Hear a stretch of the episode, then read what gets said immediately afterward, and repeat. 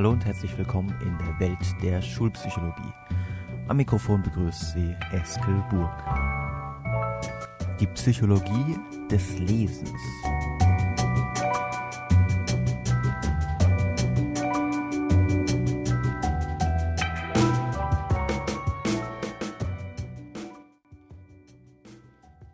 Vierhundertsiebenundneunzig Punkte. 497 Punkte. Das ist der Wert, den die deutschen Schüler im Durchschnitt bei der PISA-Erhebung 2009 im Lesekompetenztest erreichten.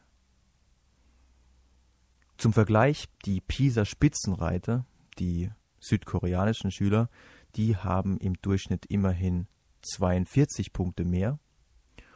Und auch die Finnen sind mal wieder ganz weit vorne mit dabei Sie belegen den zweiten Platz. Auch die Finnen haben im Durchschnitt 39 Punkte mehr. Die deutschen Schüler wiederum haben immerhin 68 Punkte Vorsprung auf das Pisas Schlusslicht, haben 68 Punkte Vorsprung auf die Schüler aus Mexiko. Jetzt werden manche sagen, oh Gott, jetzt kommt er uns auch noch mit Pisa. Und in gewisser Hinsicht habt ihr recht, man kann einige Vorbehalte gegenüber PISA haben, auch aus methodischer Sicht, denke ich, ist da nicht alles so perfekt abgelaufen. Aber dennoch bin ich davon überzeugt, dass diese Ergebnisse zumindest mal wieder eine, einen Orientierungspunkt geben, wo sich unsere Schüler zurzeit im internationalen Vergleich befinden. Und was jetzt diese Lesekompetenz angeht, ist es relativ eindeutig.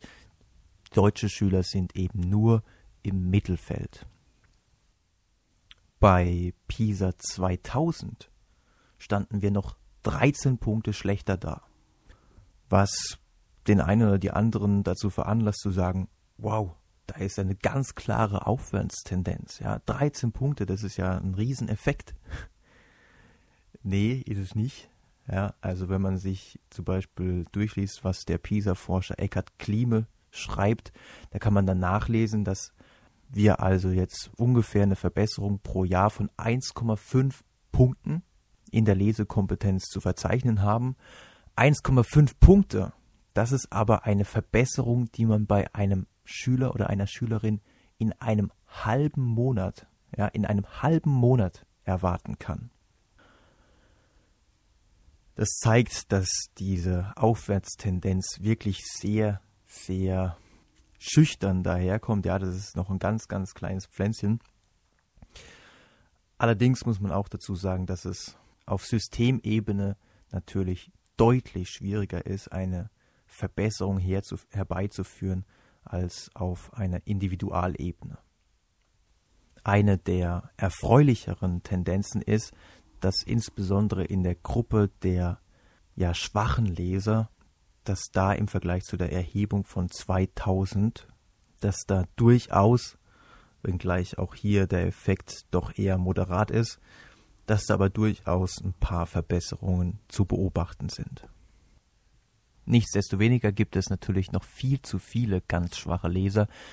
Genau genommen befinden sich noch immer knapp ein Fünftel aller deutschen 15-jährigen Schüler auf der sogenannten ersten Kompetenzstufe oder sogar darunter. Also es gibt insgesamt fünf Kompetenzstufen.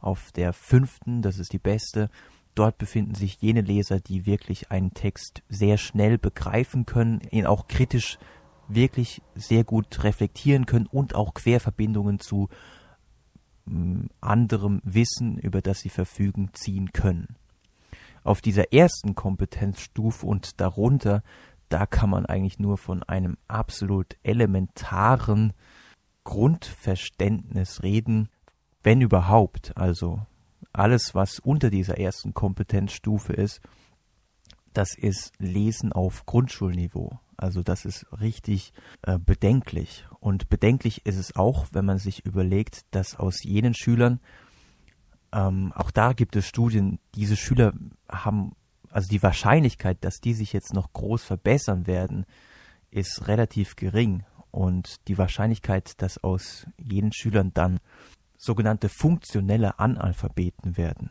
Also nach einer Schätzung der UNESCO gibt es in Deutschland vier Millionen funktionelle Analphabeten. Das sind keine kompletten Analphabeten. Also ein kompletter Analphabet ist jemand, der wirklich überhaupt nicht lesen oder überhaupt nicht schreiben kann, sondern es sind funktionelle, das heißt, die können vielleicht ihren Namen schreiben, vielleicht das eine oder andere Wort schreiben.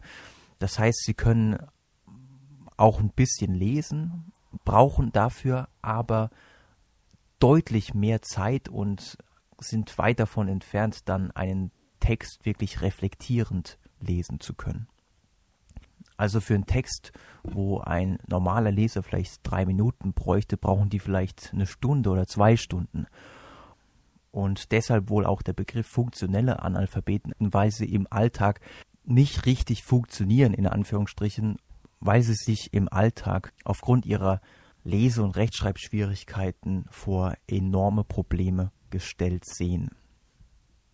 Und dass sie es im Alltag überhaupt nicht einfach haben, dafür spricht auch eine Erhebung der Bundesanstalt für Arbeit aus dem Jahr 2002.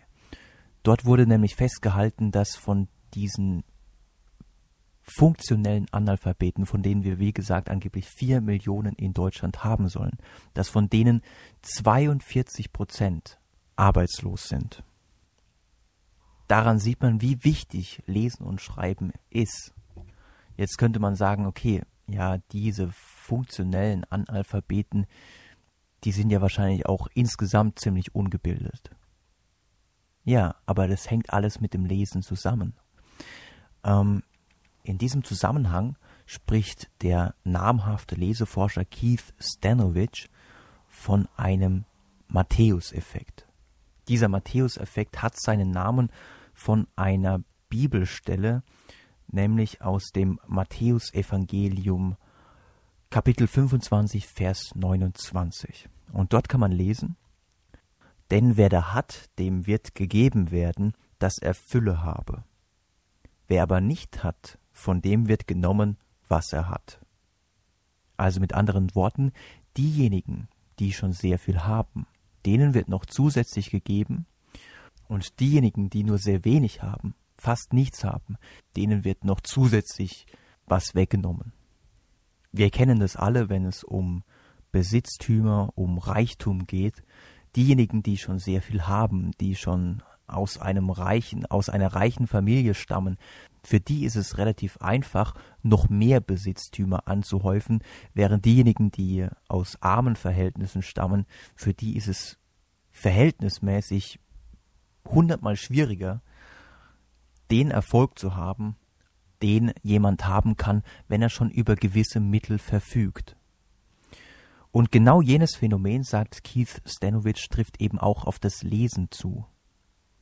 Diejenigen, die am Anfang schlechte Leser sind, denen macht ja Lesen relativ wenig Spaß. Die kriegen von Seiten der Lehrer gesagt, dass sie schlecht sind im Lesen, was natürlich wiederum die Motivation, irgendwas zu lesen, drückt.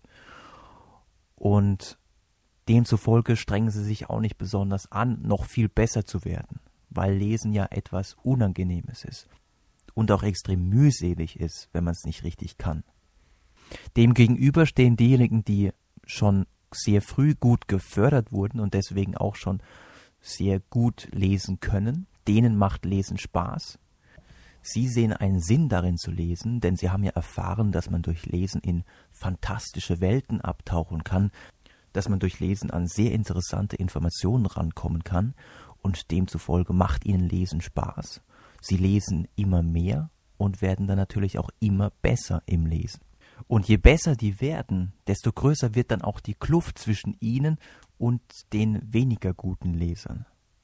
Das Bemerkenswerte ist jetzt aber, dass nicht nur in Hinsicht auf die Lesekompetenz, die allein ist ja schon von großer Bedeutung, aber nicht nur in Hinsicht auf die Lesekompetenz wird die Kluft größer, sondern Stanovic geht weiter und sagt, sogar in Hinsicht auf die Intelligenz.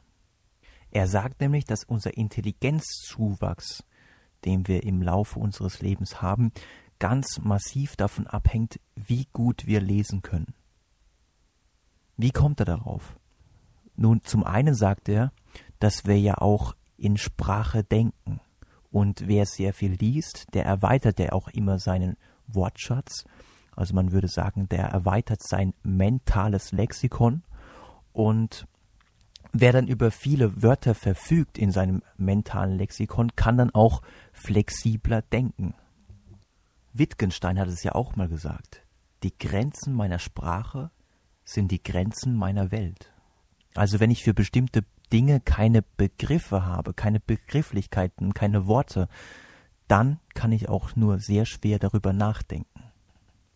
Und zum anderen sagt Stanovic, und jetzt muss ich kurz was über Intelligenz erklären, es gibt zwei Formen der Intelligenz, die mit einem klassischen Intelligenztest normalerweise erhoben werden. Das ist zum einen die fluide Intelligenz.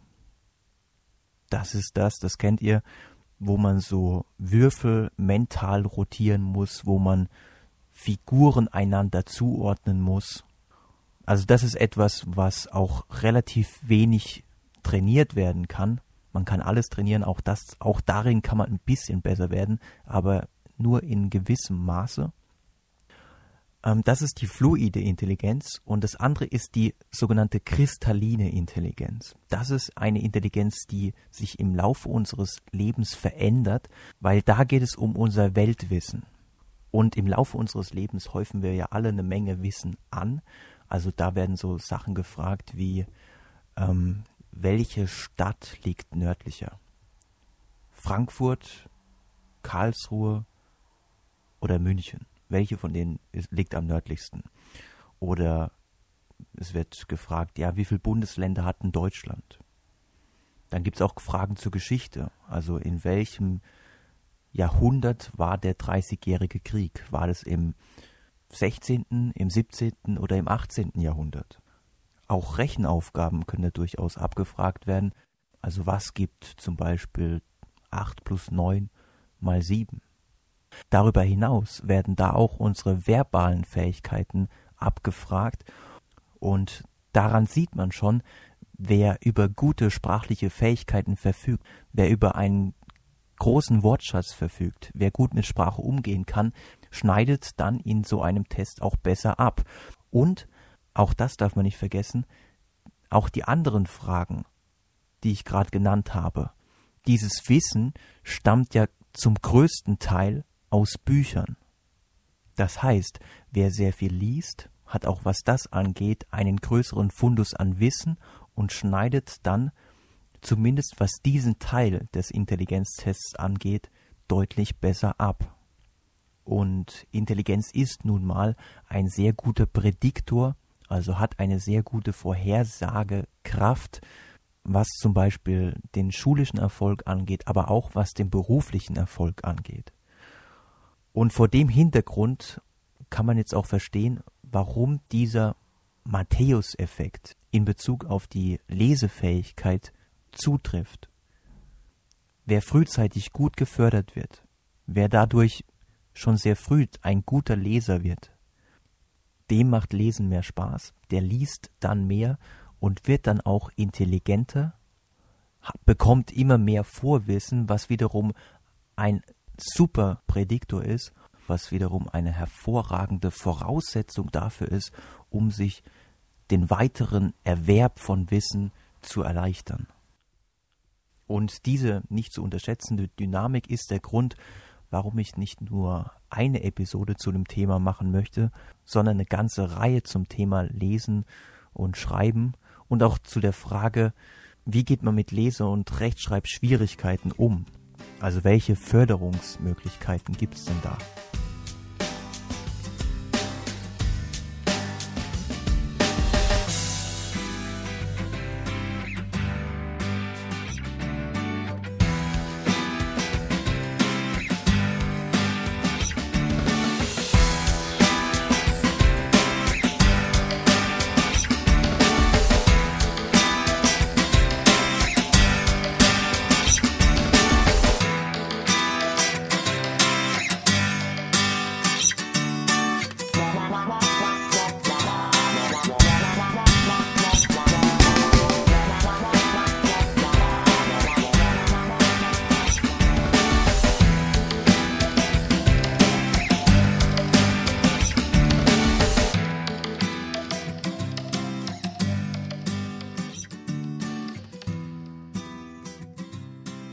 Zunächst mal, wie funktioniert Lesen? Das ist die Frage, die ich jetzt zum Ende dieser ersten Episode zu dem Thema noch kurz ansprechen möchte. Und dann, das ist auch die Frage, die in der nächsten Episode im Mittelpunkt stehen wird. Ganz entscheidend beim Lesen ist auf jeden Fall das Vorwissen. Jetzt kann man unterscheiden. Das eine ist das Vorwissen zu dem Thema, das ich, über das ich gerade einen Text lese. Also wenn ich zum Beispiel einen Text über Kant lese und ich kein Vorwissen über Kant habe, ich mich noch nie mit Kant beschäftigt habe, dann wird es unglaublich schwierig sein, da mich hineinzulesen. Also das wird unglaublich zäh werden. Wenn ich stattdessen mich schon drei Semester lang im Studium mit Kant beschäftigt habe, schon viele Bücher über Kant gelesen habe und ich dann einen Text von Kant bekomme, dann wird es sehr viel einfacher, das in diesem Text beschriebene mit dem zu verbinden, was ich schon über Kant weiß. Und demzufolge wird das Verständnis dieses Textes um Welten, eigentlich um Welten einfacher sein und ich werde diesen Text um deutlich schneller und mit sehr viel höherem Verständnis lesen können, als wenn ich überhaupt kein Vorwissen habe über Kant. Also das ist auf jeden Fall ein ganz entscheidender Faktor, auf den wir in der nächsten Episode ausführlich eingehen werden. Und das andere Vorwissen, das insbesondere beim Erwerb der Lesekompetenzen von entscheidender Bedeutung ist, ist das Vorwissen darüber, ja, das Vorwissen über die Wörter, mein Wortschatz. Und ich habe den Begriff vorhin schon mal benutzt. In der Leseforschung spricht man dann vom sogenannten mentalen Lexikon. Also wie viele Wörter habe ich schon in meinem mentalen Lexikon abgespeichert? Auch das ist ja eine Form von Vorwissen. Wenn ich einen Text vor mir habe mit sehr vielen Fremdwörtern, die ich noch nicht abgespeichert habe in meinem mentalen Lexikon, fällt es mir natürlich deutlich schwieriger. Denn dann brauche ich ja einen enormen Zeitaufwand und einen enormen Arbeitsaufwand, um mir die Bedeutung der Wörter, die mir fremd sind, herzuleiten. Und dieses Herleiten könnte ich ja zum Beispiel so erreichen, dass ich mir anschaue, ja, in welchem Bedeutungszusammenhang tritt denn dieses Wort auf. Also kann ich mir aus dem inhaltlichen Zusammenhang irgendwie heraus destillieren, welche Bedeutung dieses Wort nun hat. Eine andere Möglichkeit wäre, das Wort in seine Bestandteile zu zerlegen. Auch das kostet natürlich nochmal zusätzlichen Arbeitsaufwand. Und all dieser Arbeitsaufwand, all diese Denkkapazität, die darauf verwendet wurde, die fehlt dann später, wenn es dann darum geht, den Text dann auch wirklich reflektierend und kritisch zu lesen. Also nehmen wir zum Beispiel mal das Wort Versuchsleitereffekt wenn ich überhaupt keine Ahnung habe, was sich dahinter verbirgen könnte, also wenn ich das Wort zum ersten Mal in meinem Leben sehe, dann bleibt mir nichts anderes übrig, zunächst mal zu gucken, ob ich es aus dem Bedeutungszusammenhang verstehen kann. Aber wenn das nicht funktioniert, dann muss ich gucken, ja, dann zerlege ich es halt mal in die Einzelteile. Also irgendwie geht es um einen Versuch, dann um einen Leiter oder vielleicht um eine Leiter. Also wenn ich überhaupt keine Ahnung habe, dann frage ich mich, äh, was soll die Leiter hier in diesem Zusammenhang? Und irgendwas scheint also einen Effekt zu haben. Und dann gucke ich vielleicht wiederum in den Bedeutungszusammenhang, ja, was könnte jetzt gemeint sein? Ist eine Leiter gemeint oder ist ein Leiter gemeint? Dagegen, wenn ich jetzt sehr viel Vorwissen habe, weil ich den Begriff schon hundertmal gelesen habe oder weil ich ähm, in einem Podcast gehört habe, dass sich hinter dem Versuchsleitereffekt nichts anderes verbirgt als der Rosenthal-Effekt, über den wir ja auch schon ausführlich gesprochen haben, dann kann ich mir diesen zusätzlichen Arbeitsaufwand ja ersparen.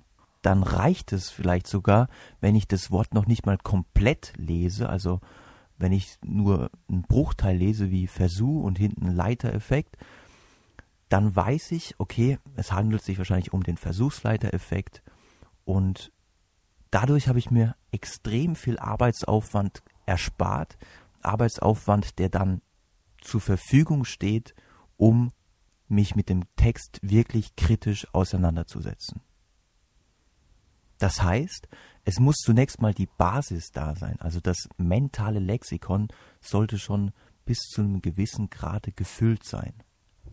Und das ist so ähnlich wie bei der Texterkennungsfunktion eures Handys. Also wenn ihr eine SMS schreibt und dann zwei Anfangsbuchstaben von einem Wort nehmt, das sehr bekannt ist, dann tut ja euer Handy ähm, das Wort direkt ausspucken. Ihr müsst es nicht bis zum Ende schreiben, sondern es wird einfach schon vorher erkannt.